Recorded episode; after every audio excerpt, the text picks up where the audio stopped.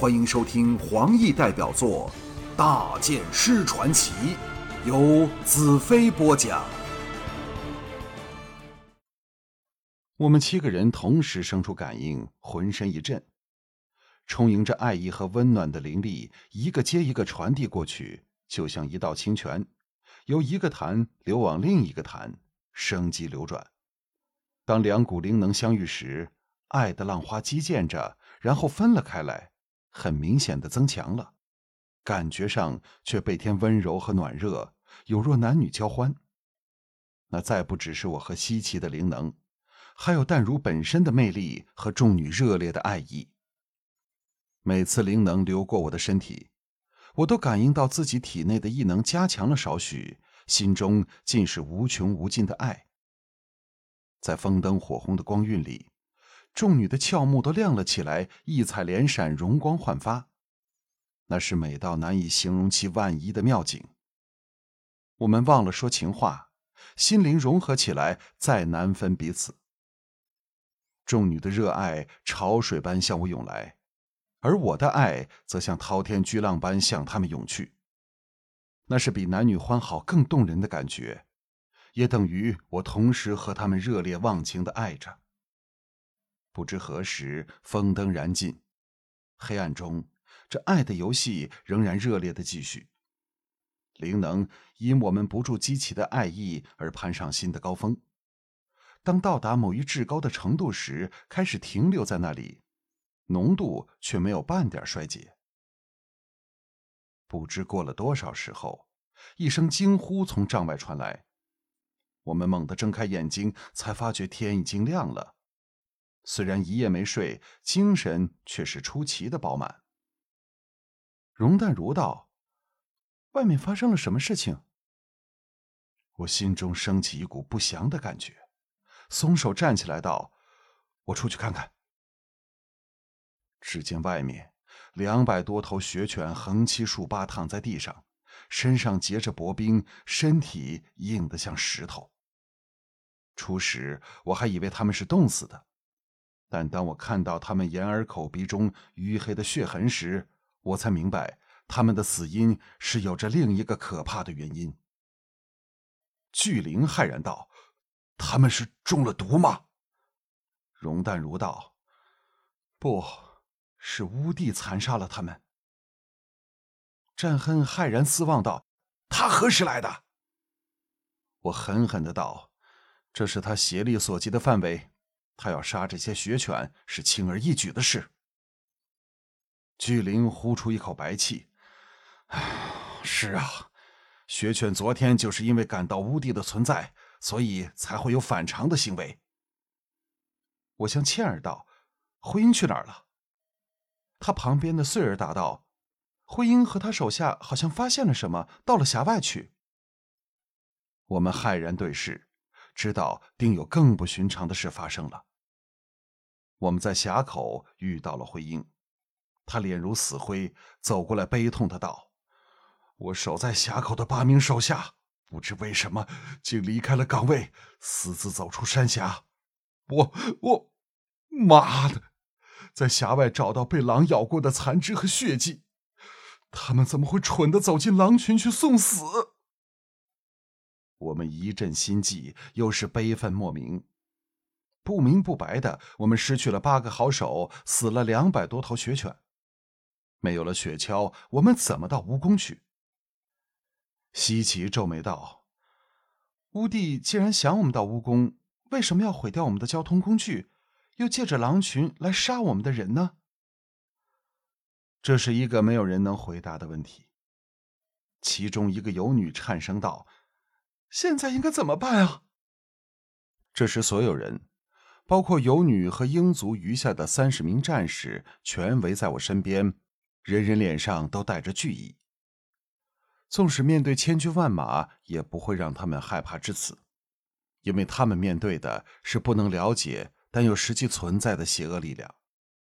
所有人的目光都集中在我身上，看看我如何领导他们应对这无影无形的恶难。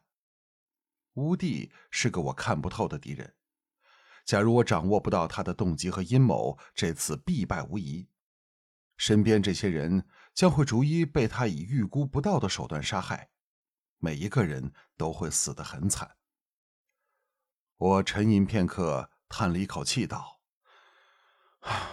慧英、倩儿，我要你们两人立即率领手下返回红京，沿途不可停留。”慧英冷冷道：“大剑师，你杀了慧英吧，我绝不会临阵退缩的，除非是死了。”我大感头痛，向倩儿看去，倩儿垂下头，坚定地说：“倩儿听大剑师任何话。”除了要我回去，我只好退让一步。这样吧，徽英和倩儿可以留下，但你们的手下立即离去。我不想再有无谓的牺牲了。我不让他们有反对的机会，走回营地，吩咐道：“把所有物资集中在雪橇上，由我们拉着走。”走了十多步，慧英和他手下的争辩声立时传进耳中。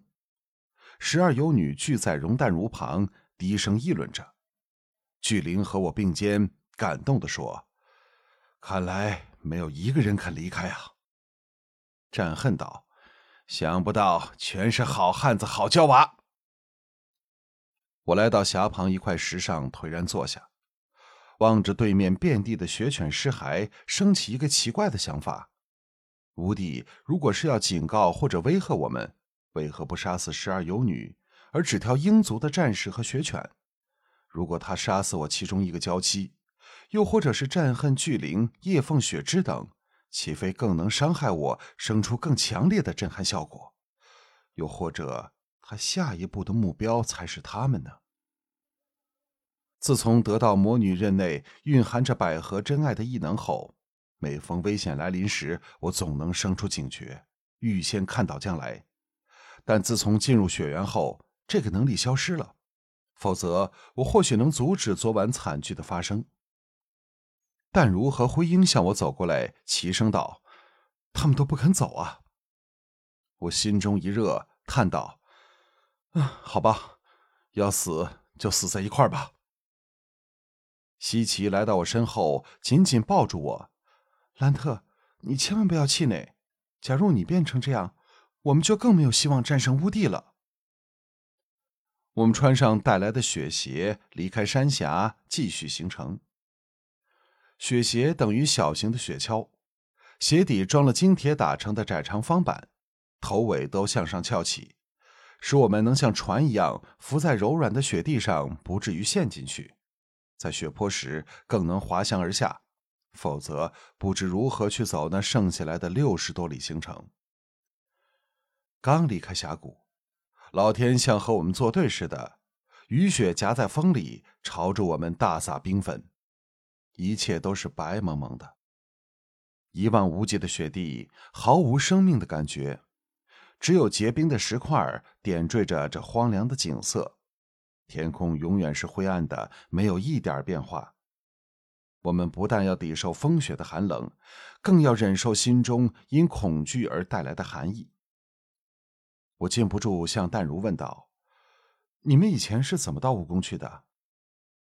容淡如道：“我们说巫宫所在的地方是世界上最寒冷的，不过每次到那儿去，天气都好得很，从来没有现在这个情形。”呃，难道？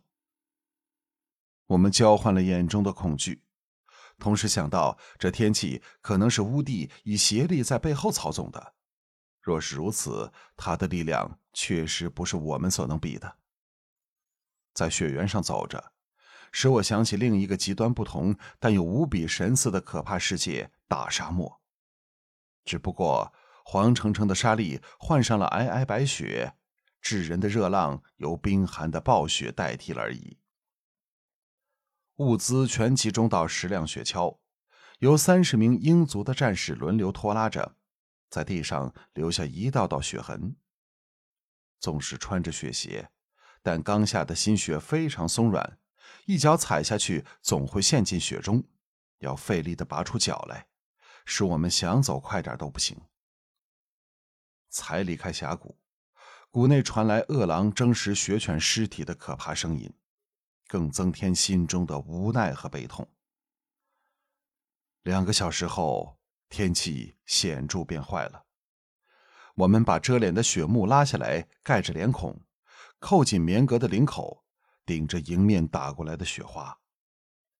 强烈的风雪呼啸着，摇撼着我们，撕扯着衣袍，推得我们东倒西歪，举步维艰。纵使在晴朗的天气里，要在雪原上不迷路已经是难事，现在透过雪幕看出去的世界更加难以辨别方向和景物。尤其我们身上穿的棉革或毛皮大衣、棉革裤、雪鞋等都非常沉重，更增添了旅程的艰苦。假如这风暴是无地制造出来的，他就是不想我们这么快，又或者这么容易到达他那里。我真的不明白，他想我们怎样。